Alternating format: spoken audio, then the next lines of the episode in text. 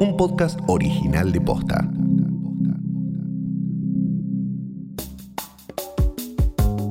El Banco Central dispuso una serie de impuestos y nuevas restricciones para la compra de dólares. ¿Por qué el ciclo del dólar se repite una y otra vez en nuestro país y nunca llega a una resolución? Hoy es miércoles 16 de septiembre. Soy Martina Sotopose y esto pasó posta. Ayer, el Banco Central anunció una serie de medidas para frenar la falta de dólares en el país. Entre ellas, un nuevo impuesto del 35% a la compra de dólares para ahorro o consumos con tarjeta en el exterior. Hablamos con Lucía Pesarini, economista y miembro de la consultora Ecolatina, para analizar el contexto en el que se toman estas decisiones. El diagnóstico inicial es bien claro, ¿no? Es que el Banco Central está perdiendo reservas hace ya varios meses y se viene acelerando en el último tiempo. Tener reservas es clave para poder intervenir en el mercado bancario. Si el dólar sube mucho, el Estado vende dólares. Si el dólar baja, el Estado compra. Durante el gobierno de Mauricio Macri, el Banco Central tomó una cantidad inédita de deuda.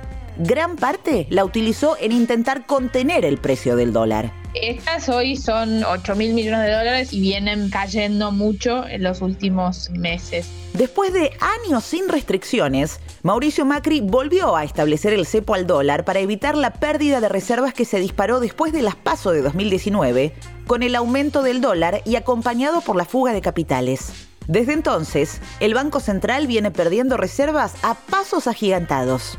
Una de las principales vías por las que se escaparon esos dólares es la demanda para atesoramiento. El Banco Central fue poniendo nuevas medidas para evitar que siguieran cayendo, pero a partir sobre todo de julio se empieza a acelerar mucho la pérdida de reservas. Desde agosto hasta ahora, el Banco Central vendió o perdió 2.300 millones de estas reservas, que son más o menos el 30% del stock actual.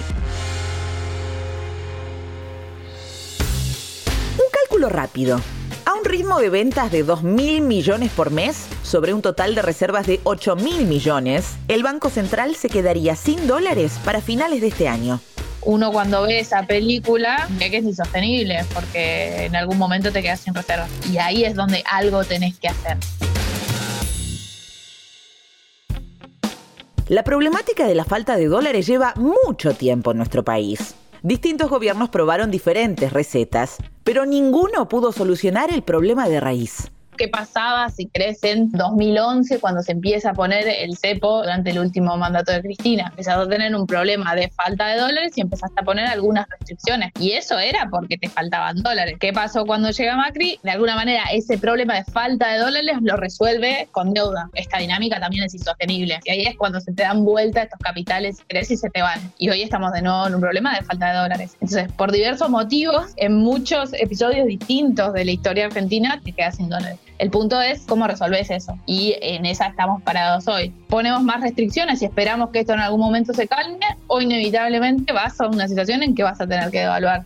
Hasta ahora, dentro del gobierno primaba el discurso de mantener el cepo sin modificaciones, apostando a una regularización de la economía con la reestructuración de la deuda con los bonistas y el reingreso de divisas. Siempre creí que los cepos de esta naturaleza son malos. Yo lo heredé y heredé un país en términos de reserva en caída libre. Yo no potenciaría el cepo. Bueno, ahora parece que la lógica fue otra y fue, bueno, pongamos medidas. Y ahí en ese contexto es que se inscriben todas estas medidas que son tanto para empresas como para personas que operan en los mercados paralelos del dólar. Después del anuncio de ayer, tanto el periodismo como algunos sectores de la política y la población salieron a criticar esta medida.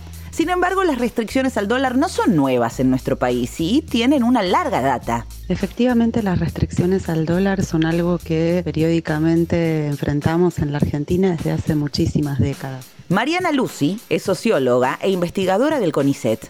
Junto a Ariel Wilkis, escribieron el libro El dólar, historia de una moneda argentina. Comienza en la década de 1930 justamente porque fue en esa década en que por primera vez se implementó una forma de control de cambios en el país. Y esa recurrencia tiene que ver con condiciones estructurales de la economía argentina que se acentúan en determinados periodos, en este caso, en, este momento tan difícil donde se combinan eh, la pandemia, digamos, efectos globales con una crisis económica muy brutal.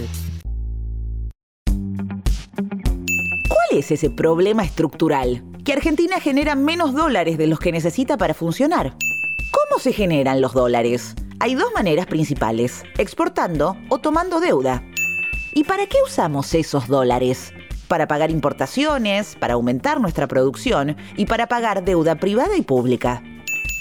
Ese problema estructural nos trajo como consecuencia una dinámica económica muy marcada por una inestabilidad que trae como efecto, entre otras cosas, largos periodos de alta inflación. Nosotros decimos con Ariel Wilkis que el dólar es una moneda extranjera, por supuesto, pero que se popularizó en la Argentina, que devino popular, que devino familiar, que devino conocida por grandes grupos de la población que no necesariamente tienen acceso a ella, digamos que no ahorran en dólares, que no los compran o no los venden, o al menos no cotidianamente, pero que sin embargo siguen con atención lo que pasa con el dólar, porque eso es indicador de la marcha de la economía, porque eso es indicador de cómo están las cosas en el país. Además de un indicador, con el tiempo, el dólar se transformó en una herramienta de ahorro para grandes capas de la población. Sobre todo a partir de mediados de los años 70, digamos, cuando se estabiliza en niveles muy, muy altos la inflación, el dólar pasa a ser también un instrumento al alcance de no solamente el mundo de las empresas, no solamente las altas esferas de la economía,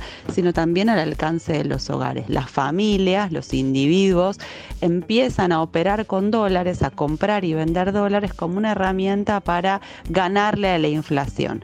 En momentos de altísima o hiperinflación, la costumbre de comprar dólares cuando se cobra el sueldo e ir cambiándolos a lo largo del mes para tratar de estirar un poco ese dinero que se tiene. ¿Y cómo se relaciona esto con la nueva situación? Hay una preocupación, uno podría decir concreta, referida al mundo de las transacciones económicas y financieras, que tiene que ver con cuán caro, cuán barato, cuán accesible, cuán difícil de acceder está el dólar para aquellos que tienen parte de sus consumos, de sus gastos, ya sea personales o de las firmas, dolarizados. Ahora, hay otra dimensión de la preocupación por el dólar, que es el dólar convertido en lo que la sociología llama un número público, es decir, un indicador, un valor que nos funciona como termómetro de la situación económica y política. ¿Había otras alternativas? Algunas de las más conocidas son aumentar la tasa de interés para fomentar la demanda de peso o devaluar todas las opciones tenían sus ganadores y perdedores. Siempre en estos contextos la medida fácil, la salida fácil es devaluar. Vos tenés una demanda mucho más grande que la oferta de dólares y para cerrar, si quieren esa brecha, subo el dólar hasta el punto en donde más o menos esto se me equilibre. ¿Cuál es el problema de esto? Que sabemos que tienen consecuencias negativas. Se te acelera la inflación, le pega sobre todo a los bolsillos de los sectores más vulnerables y eso te agrava la recesión. Por eso esa es la acción, si quieren, que está evitando de tratar en este contexto y por eso se toman otro tipo de medidas. El camino elegido por el gobierno afecta principalmente a quienes ahorran en dólares, también a las empresas con deuda en moneda extranjera y aumenta la brecha entre el oficial y el paralelo. Pero hay menos posibilidades de que aumente la inflación y los precios. En conclusión, si no solucionamos nuestro problema macroeconómico, vamos a seguir pendientes de ese numerito que sube y que baja. Lo que sí es esperable que pase, sería esperable que pase, es que poco a poco, porque no hay otra manera de hacerlo, Argentina pudiera ir resolviendo esa, esa, esa fuerte, ese fuerte déficit estructural que tiene que ver con el desequilibrio en la cantidad, entre la cantidad de dólares que es capaz de generar la economía y la cantidad de dólares que necesita para funcionar. Esto pasó posta es una producción original de posta. Escúchanos de lunes a viernes, al final del día en Spotify, Apple Podcast y en todas las apps de podcast. Si te gustó este episodio, compartilo con alguien a quien creas que le puede interesar. Y si nos escuchas en Apple Podcast, te invitamos a que nos dejes una reseña. Nos suma muchísimo para que más gente descubra este podcast. Búscanos en Instagram y en Twitter. Somos arroba postafm. En la producción estuvieron Galia Moldavsky y Fede Ferreira. Nuestro editor es Leo Fernández. En la dirección general, Luciano Banchero y Diego del Agostino. Soy Martina Sotopose y esto pasó posta.